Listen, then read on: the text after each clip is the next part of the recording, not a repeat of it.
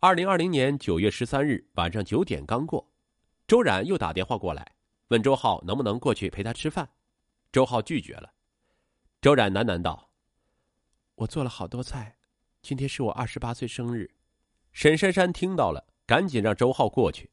那晚周浩很晚都没回来，沈珊珊有点担心，便打电话过去。电话那头，她听到大姑姐的声音：“多待会儿行吗？今天是姐生日。”然后是周浩不耐烦的声音：“姐，你怎么这样自私呢？你生日我过来陪你吃过蛋糕了。沈珊珊怀着孕呢，我得赶回去了。”那天过后，周冉好长一段时间都没打电话过来。二零二零年九月二十四日，周冉给周浩打电话说和一个朋友投资做生意，要借五万块钱。见大姑姐愿意振作了，沈珊珊很高兴，立马给他转了五万过去。中秋节前一天，夫妻俩约周冉一起回老家，他竟然说不回去了。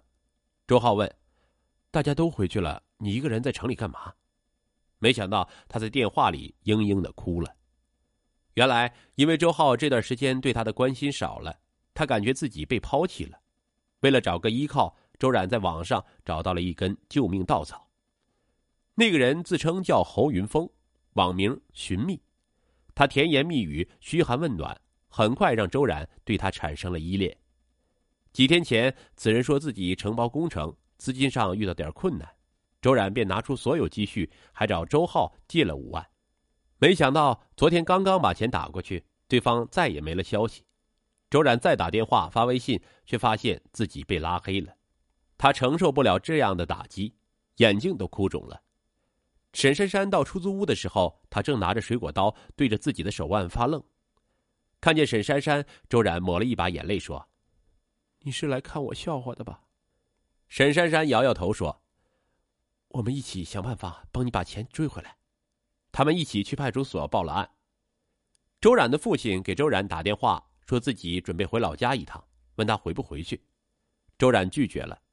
得知女儿不回来的原因。他在电话那头骂骂咧咧：“死丫头，丢死人了！放着有钱的男人不嫁，拿去给骗子骗，有本事去找个大老板呢！”沈珊珊眼看着大姑姐被骂的眼泪直流，夺过手机怼了过去：“你说话客气点看在姐姐的份上，我叫你一声大伯。从小到大，你管过姐姐吗？你连做父亲都不配，有什么资格教训姐姐？”挂了电话，沈珊珊抱着大姑姐，让她把头靠在自己肩上。姐，不怕，我们一起。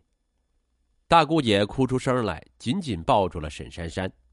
四天后，他们接到派出所的电话，那个叫寻觅的骗子在广西被警方抓到了，他供出了好几个受骗人，其中就有周冉。周冉特意感谢沈珊珊，这次多亏你帮忙。二零二零年十二月。沈珊珊的一个表哥退伍回家，听说表哥还单身，他突然想到了大姑姐。大姑姐摇摇头说：“算了吧，我这辈子就自己过。”沈珊珊劝他先别急着下结论，双方互相加个微信，先了解一下。他好说歹说，大姑姐终于答应了。十二月十日，沈珊珊接到表哥电话，说他和周冉见过面了，是他心仪的类型。可是他把周冉送到家门口时，周冉神情有些不悦。你说他这是愿意啊，还是不愿意啊？沈珊珊如实讲了大姑姐的经历，告诉表哥，大姑姐外表强悍，内心敏感，要用时间融化她心头的坚冰。表哥说：“哎，你放心，我会尊重她的选择。”十二月底，沈珊珊跟周浩一起回了娘家。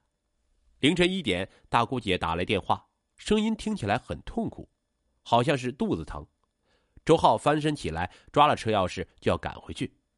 沈珊珊拦住他，毕竟从这里进城要两个小时，根本来不及。他给表哥打了电话，并让周浩拨了幺二零。